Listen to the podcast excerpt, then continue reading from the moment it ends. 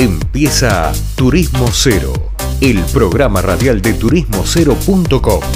Viajes, gastronomía y cultura, todo en un mismo lugar.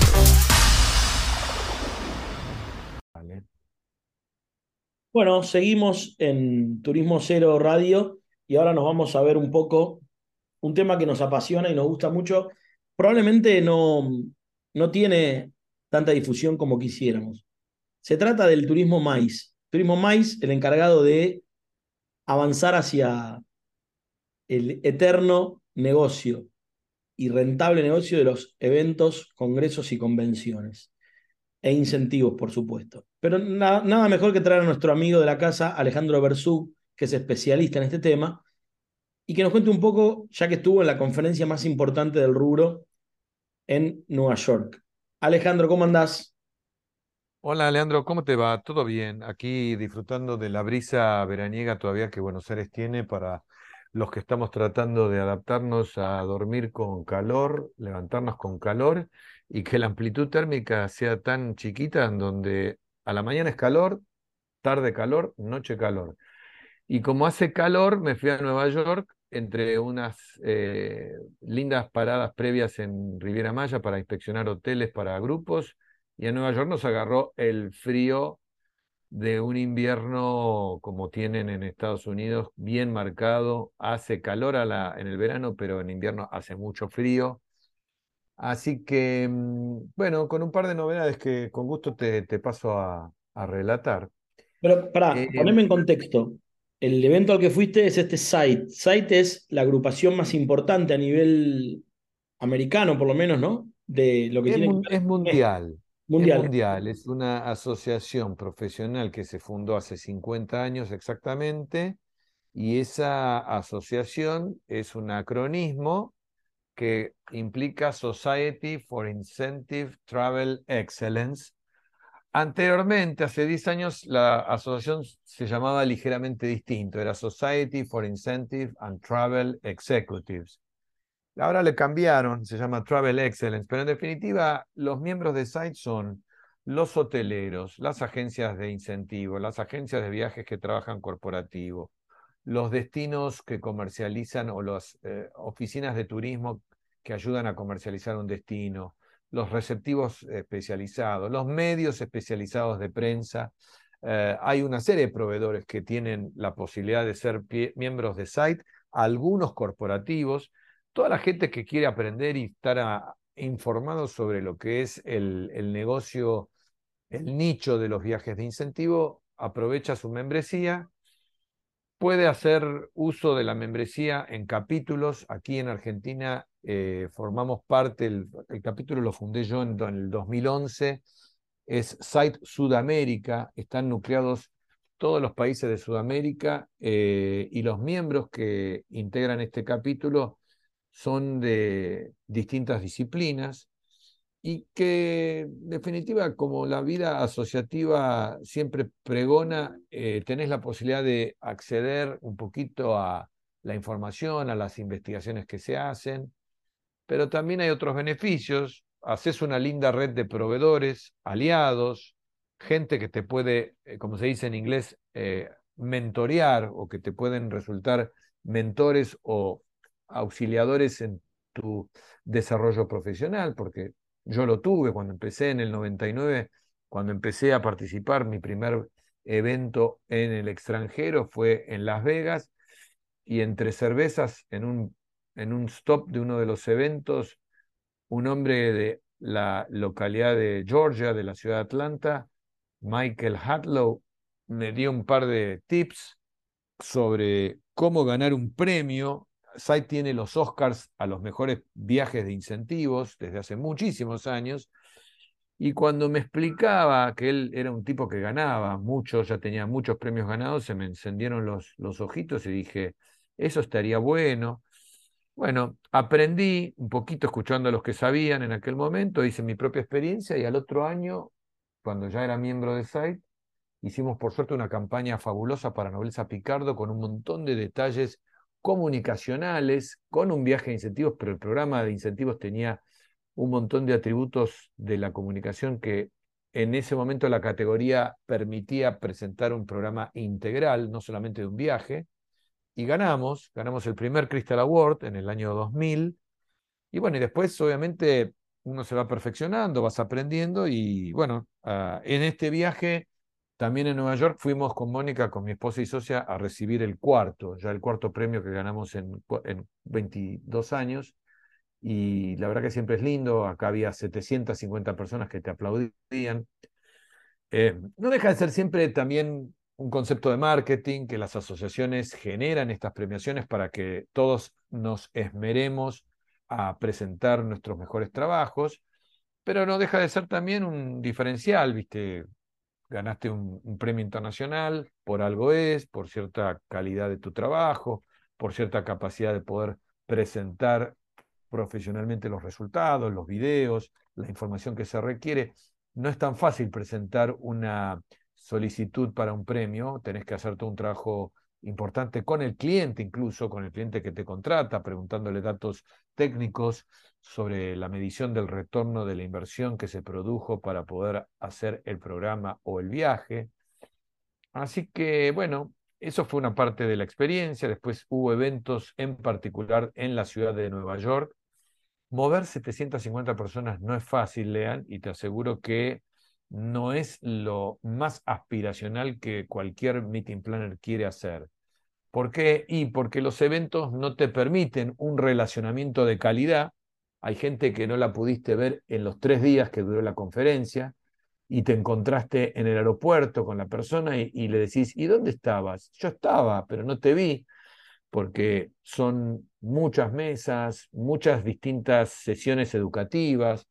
Eh, te sentaste a comer cerca de la barra y en el otro piso, porque el evento se hacía en un lugar que tenía dos pisos, estaba la gente que vos querías saludar y no la pudiste ver.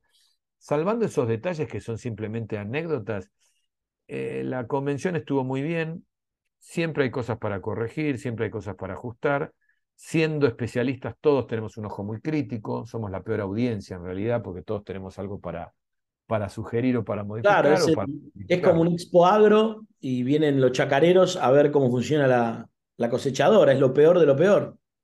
Con la diferencia de que nosotros somos invitados a un evento del cual nosotros habitualmente lo vendemos y lo producimos. ¿Por qué? Porque contratamos hoteles, contratamos catering, hacemos decoración, contratamos artistas, pero nos preocupamos para que la logística sea correcta. Entonces, claro, hay algunos detalles que son vividos por la audiencia participante, que forman parte de su especialidad, entonces tenemos mucho para opinar, no solamente como invitados, que ahí cualquier mortal puede decir, me gustó la comida, me pareció original la decoración, o, o la música estuvo muy fuerte, o el aire acondicionado no alcanzó, cosas que a cualquier humano le pueden importar, pero además el ojo técnico ayuda a ser un poquito severo y dentro de todo el saldo te diría que es positivo. Hubo cosas que estuvieron muy bien, participativas. Eh, la gente obviamente le dio tributo también a toda la cantidad de generaciones de anteriores miembros y presidentes de la asociación que ya algunos no están, otros estábamos presentes, yo fui presidente en el 2012, pero hay siempre un tributo a, la gente, pero estas son asociaciones voluntarias, vos sos directivo de una asociación y durante un año vas a dedicar una parte importante de tu tiempo para viajar, para participar en los encuentros, para hacer seminarios, para educar a la gente joven y no cobras un peso, pero es parte un poco de este voluntariado, entonces eh, es parte del legado de la asociación rendir tributo a la gente que forma parte de los planos directivos. Se mm, definió que la próxima conferencia se va a hacer en Estambul en febrero de 2024. En esa eh, compulsa de sedes, Buenos Aires se había presentado, no ganó. Eh, fuimos a hacer un poquito de presión. Eso no se definió en Nueva York, se había definido antes.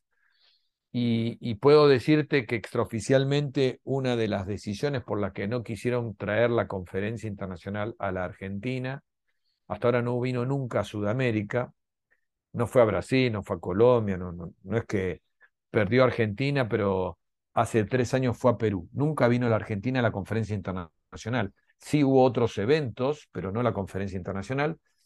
Y extraoficialmente te puedo decir, sin pegarle a nadie en particular, pero cada uno se hará cargo de la imagen que podemos proyectar, que nuestra aerolínea nacional no era confiable. Esa fue la respuesta. Impresionante ese dato. ¿eh? Para, eh, te quiero hacer un paréntesis. La semana pasada entrevistamos a, o hace dos semanas, yo no me acuerdo, a alguien del Buró de, Eventos de Rosario, al, director ejecutivo. Y, una cosa que me vino como holograma a la mente, y ya, estuviste, ya que estuviste ahí en Site, eh, hace, cuando yo te conocí a vos, hace unos dos años, un poco más, se hablaba del fin de los eventos. ¿Te acordás? Esa ah, imagen catastrófica de la pandemia. Y él me, me daba a entender, y también me lo dijo alguien de, Paraná, como que están volviendo a la normalidad y que, se está renovando y que, que, hay búsqueda y que hay demanda. ¿Qué, ¿Qué, crees que quedó de ese fantasma que, que nos montaron hace dos, dos años y medio, ya para tres, de que ya se había acabado el mundo, ¿viste? Con el respecto a los eventos. ¿O cómo lo viste ahí? Más allá de tu opinión personal, si viste algún resabio de todo eso. No, lo que pasa es que, mm, mira, ayer di una charla para un evento que se hace en Colombia, presencial y virtual, y yo tenía que participar virtualmente haciendo mi presentación, y fue la misma pregunta. La, diferencia es que con el diario del lunes es más fácil validar lo que fueron pronósticos en el 2020 agoreros y pesimistas. Hoy podemos decir que aquel profesional bien intencionado que se quiso sumar al carrito de lo que la masa pronosticaba en aquel momento, donde todos estaban confinados, embarbijados, atemorizados, chantajeados por los gobiernos criminales que, plantearon eh, cuarentenas ridículas y todo el establishment médico y los vendedores de farmacias o farmacológicos y supuestas vacunas o inyecciones que, que formaban parte del paquete, todo ese panorama, claro, te demostraba que el que quería salir a, proyectar una imagen positiva del encuentro presencial estaba remando contra la corriente del momento. Entonces, claro, hubo gente que para tener un gramo de prensa dijo, no, no, acá ahora el nuevo orden mundial y la nueva normalidad es hacer eventos virtuales. Y la gente, las focas aplaudidoras que no tienen criterio, decían, sí, sí, es la nueva normalidad. A mí se me crispaba la sangre, vos ya más o menos sabés lo que pienso al respecto y lo que pasó y las manipulaciones. Y yo les decía, dejen de hablar de nueva normalidad, hablen, o mejor dicho, a colegas que dependían de la presencialidad, porque esto nos, nos embromaba a todos, que no hubiera posibilidad de hacer eventos presenciales, yo veía que en forma ingenua validaban que se iban a quedar sin trabajo y aplaudían. Entonces yo le decía, no, vos tenés que hacer oposición, vos no tenés que crearle al trade, al, mercado, la sensación de que esto se va a instalar. Vos tenés que hablar de que esto es una emergencia, que es algo excepcional. Y no porque esté en contra de la tecnología, sino porque quedó demostrado tres años a la fecha que hoy los eventos virtuales se los ha eh, ahora eh, empaquetado con el sesgo de que integramos y ampliamos nuestra base de participantes, que en términos racionales, racionales y, objetivos, es cierto que potencialmente a través de esta conexión de un Zoom, ayer yo participé y yo no estaba en Bogotá y pude dar una charla y hubo gente que me escuchó. Pero después hay que tener en cuenta que no todo lo que dice Mais es de la misma forma aplicable a un evento virtual. Un viaje de incentivo. Acabamos de terminar hoy un viaje de incentivos para una empresa de productos masivos de Latinoamérica. Vinieron 65 personas que ganaron un premio de Puerto Rico, Colombia, Perú, Argentina, Brasil. Y les hicimos algunas actividades muy divertidas, pero todo estaba basado en la presencialidad. Acá no daba para poner un Zoom y que viniera una charla de un basquetbolista norteamericano que si bien para ese tipo de presentaciones podés incorporarlo, pero la naturaleza de nuestras interacciones, los eventos motivacionales, requiere que la gente se desplace, que coma, que toque. Entonces, claro, eh, en aquel momento te decían, no, que el evento virtual se lleva todo puesto. Bueno, si tenías a la gente esclavizada, confinada, que ni siquiera podía salir a, comprar eh, carne o tenía que salir con el perro, era tu, tu salvaguarda. Ah, salgo con el perro, entonces salga. o salga con una bolsita de supermercado. No hay que olvidarse de lo que hicieron estos criminales a nivel mundial, porque la gente tiene mala memoria. Lo que ha pasado ha sido grave. Le han dado un poder irresponsable a los gobiernos para tratar de definir quién tiene la libertad y quién pasa por el aro. hoy parece parte de un pasado.